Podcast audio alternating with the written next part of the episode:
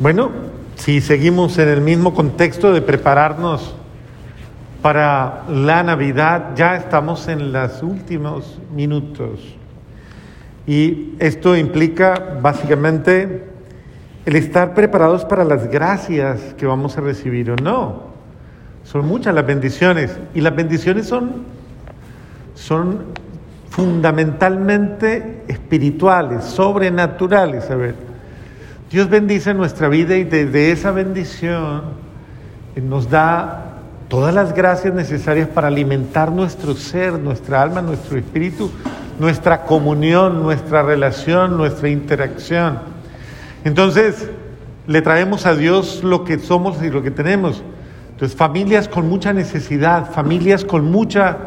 Eh, con muchos problemas, con muchos dramas, con incapacidades de comunicación, con incapacidades de convivencia, con incapacidades de, superar conflictos, con incapacidades para, para enmendar errores, para corregir situaciones.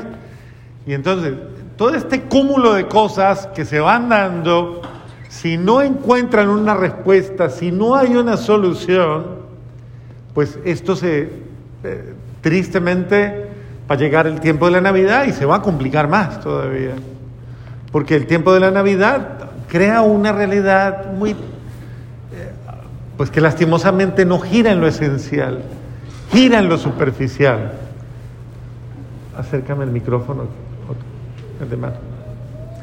Entonces, es importante que nosotros entendamos que prepararse para la Navidad no es arreglar el arbolito, no es poner el pesebre. No es simplemente decorar la casa.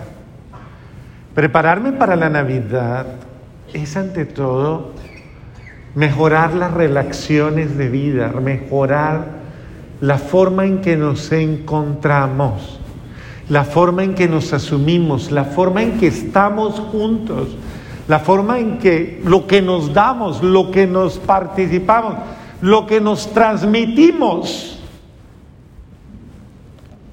Eso es mejorar la Navidad. Preparar la Navidad es eso. Es superar diferencias, superar conflictos, superar eh, aislamientos, divisiones, todas esas cosas que que uno no se puede hacer el de la, el de la vista gorda, es que dicen, ¿no? Que uno no se puede hacer, no se puede hacer el bobo, dicen en otras. O sea, usted tiene que, algo está pasando en su casa, algo está pasando en su familia, y algo no muy bueno. Y, y, y cuándo le va a poner cuidado y cuándo va a hacer algo para que su familia esté dispuesta a mejorar, a cambiar. O sea, eso es lo que tenemos que hacer. Una persona prudente, una persona un poquito, y discúlpeme que diga esto, pero inteligente, está atenta a las cosas que pasan y no las deja pasar porque, porque es importante cada persona. Todo el mundo da avisos, todo el mundo da avisos. Los niños dan avisos, los jóvenes dan avisos, los adolescentes dan avisos.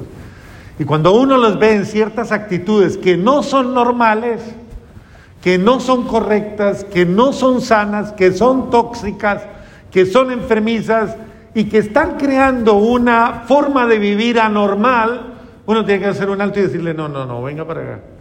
No, que al televisor, no, que no sé qué, no, lo que sea. Llore, chille, haga lo que quiera. Pero ¿qué es lo más importante? La familia, ¿no? ¿Qué es lo que hay que cuidar? La familia. La familia. ¿Qué es primero que yo? No, sí, claro, Dios. Pero la familia. Hay que cuidar la familia. Y entonces hay que cuidar. Familia sana. Corazón contento, no, usted. Familia sana, familia feliz. ¿Ok? Una familia sana es feliz. Y es que uno de los síntomas de una familia enferma es la infelicidad. Pregúntele al lado, ¿usted es feliz? Pregúntele. Y mírele la cara. Pero dígale que le responda la verdad. Dígale, ¿usted es feliz? ¿Sí es feliz? Porque a la gente feliz se le nota. Mírele otra vez la cara bien y verá. A la gente feliz se le... claro, uno se da cuenta de quién es feliz y de quién es infeliz. Es facilísimo, porque todo se refleja aquí en el rostro. Esto es un espectáculo. Usted le mira la cara a la persona y usted ya sabe si le está subiendo el humor o le está bajando. Si está, usted ya sabe si está a punto del colapso o no, ¿sí o no? Bueno, y entonces mire, nuestras familias necesitan un aire, nuestras familias necesitan eh, un ambiente diferente, necesitan una distensión, necesitan sanarse, necesitan apagar los televisores necesitan romper con las costumbres malsanas de cada quien meterse en su cuarto o apagar los dispositivos y dejar de estar metidos todos en los dispositivos. Necesita, oiga, volver a, a sentarse a la mesa y mirarse la cara. Necesita reírse de las tontadas, tal vez. Necesita consentirse la familia. Necesita expresarse necesita amarse. Lo que estamos celebrando hoy es exactamente eso. Esa, profecía del Señor. Y tú, Belén Efrata, no eres la más pequeña, porque de ti saldrá. Y tu familia, cambiemos Belén Efrata por y tu familia, pequeñito pueblo mío, pequeñito hogar no eres el más pequeño, porque tú has sido elegido para que de ti salga una persona feliz. Y vuelvo y se lo repito, la mejor forma, el mejor termómetro para saber si una familia está bien o está sana es saber cuán feliz o cuán infeliz son los miembros de ese hogar. No es complicado, ¿cierto que no? Eso no es muy complicado. Muy bien, el Señor Jesús en la segunda lectura dice, no quieres sacrificios ni ofrendas. Es decir, uno puede hacer muchas cosas con las cuales aparentemente mitiga, como que uno mitiga la cosa haciendo aparentes sacrificios, como yo trabajo hasta tarde, yo me entrego a miles, es decir, mucho el mundo pueden argumentar, es que yo hago sacrificios por mi familia. Pero el Señor dice, no, no son solo los sacrificios. Lo importante es que usted se entregue, que usted mismo se entregue a su hogar. Lo importante no es hacer muchas cosas. Mire, pero es que les compré para la Navidad, les compré eso. No, es que no es lo más importante lo que usted pueda llenar, una casa, una... es que usted, usted, usted esté, usted dé, usted pueda ofrecer eh, lo que Dios quiere, amor, cariño. Y para eso usted tiene que estar disponible. Usted tiene que estar en buena actitud. Pero es que con esa cara que tiene. Entonces, Señor, no quiere sacrificios ni ofrendas, pero me has preparado un cuerpo, me has preparado una vida, me has preparado una realidad. Yo soy, yo soy lo mejor que le puede pasar al otro. Yo, pero no solamente yo, en estas condiciones, sino yo que estoy recibiendo esa gracia de Dios, esa presencia amorosa de Dios que me sana, que me ayuda. Por eso Cristo viene para sanar lo que a mí me falta, para llenar, para complementar, para, para transformar. Por eso Él quiere visitarme, para llenarme de alegría. Mire lo que dice el Evangelio tan bello. Lindo, es muy bello. Dice que la madrecita, la Virgen María, escuchó que el ángel le había contado que su prima Isabel estaba embarazadita y siendo ya tan adulta.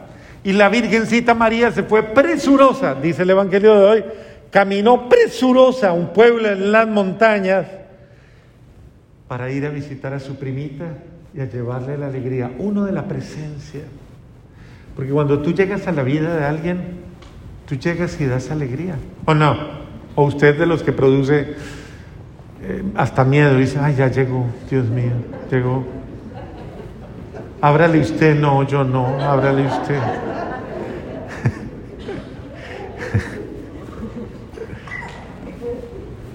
Cuando usted llega a una casa, ¿qué produce? ¿Usted alguna vez se ha preguntado eso? ¿Qué piensan los de esa casa cuando usted llega? escondan todo. No porque se lo va a robar, sino porque dice todo lo critica, todo lo critica, todo lo juzga, todo le molesta. ¿Qué produce usted cuando llega a una casa, a una familia? Muy bien, mire lo que produjo la Virgen. Ella entró y saludó a Isabel. Y en cuanto ésta oyó el saludo de María, la criatura saltó en su seno. ¡Wow! Hasta el muchachito se le alegró y se le movió. Imagínense la alegría cuando alguien, cuando usted llega a la casa de los demás, usted, yo creo que a uno se le salta hasta el hígado, pero del susto, algo, alguna otra cosa. Dios mío. O sea, miren la reacción tan impresionante. La sola voz de María produjo gozo, gozo espiritual. ¿Y qué dice? Entonces quedó llena Isabel del Espíritu. ¿De qué queda llena las personas a las que yo contacto? ¿Usted de qué la llena? ¿Qué transmite usted? ¿Qué hay en usted que impregna a los demás? Negativismo, pesimismo, derrotismo, eh, qué sé yo, inconformismo, rebeldía, terraquedad, capricho. Yo no sé qué, qué llena usted, de qué impregna la vida de los demás. De desaliento, de desánimo, de qué. O de alegría. Usted es una persona que llega y usted comunica alegría, servicio, porque usted dice, ¿qué hay para hacer? ¿Qué hay para hacer? Cierto que usted llega a su casa. ¿Qué puedo hacer para ayudarles a todos? A ver, ¿para qué sirvo? Así es. ¿Sí? Usted siempre dice, ah, miren, ¿me puede ayudar a sacar la basurita? Ay, no, estoy ocupada, estoy ocupada, ahorita no, láveme unos platicos, no. ¿Sí? Usted es servicial. ¿Cómo lleno yo la vida de los demás? Cuando uno se encuentra con otro, qué importante que yo llene la vida del otro de amor, de paz, de esperanza, de bendición. Bendita tú entre las mujeres y bendito el fruto de tu vientre. Eso es lo que debe producir el encuentro. Que uno pueda decir, bendito tú, bendita tú. Qué rico. Que a uno le digan, y es importante, es importante reconocer esto. Es importante saber hacerle sentir al otro lo que produce, me produce estar con él, estar con ella. Bendita tú, me haces tanto bien. Y cuando no le haga bien es bueno que se lo diga, me está haciendo daño, me está hiriendo, no me, no me está haciendo bien. Eso es importante, porque a veces la gente no se da cuenta del daño que hace, no se dan cuenta. Entonces, que todos puedan decir, bendito sea mi esposo, dígalo a ver. No, pero con ese desaliento, ¿para qué más? Vamos a ver si los maridos se recomponen. A ver, digan los maridos. Bendita.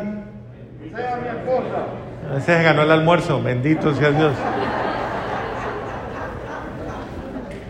Última oportunidad. Bendito sea mi esposo. A ver, a ver. Bendito sea mi esposo. Amén. Ahora sí, los hombres. Bendito sea mi esposo. Amén. Qué bueno. Ahora volteese y se lo dice. Bendita seas, esposa mía. Dígale, dígale. Conquístesela, hombre. Bendito sea, esposito mío. Bendito sea. Qué rico, qué rico. Eso llena de alegría y llena de gozo. Que salte su corazón y que su alma glorifique a Dios y diga, qué familia tan bella, qué familia tan bendecida ha llegado Dios a nuestro corazón. Eso es lo que hay que celebrar en esta Navidad. Eso es lo que hay que celebrar en este pesebre. Eso, prepararnos para que nosotros llegue todo lo bueno de nuestro hogar. Llegue el cariño, el servicio, el amor, el perdón. Bendito sea Dios porque nos pudimos perdonar. Bendito sea Dios porque hemos podido sanar. Problemas los tienen todos, pero pongámosle solución. Trabajemos en ello recuperemos la familia que nos ama. Amén.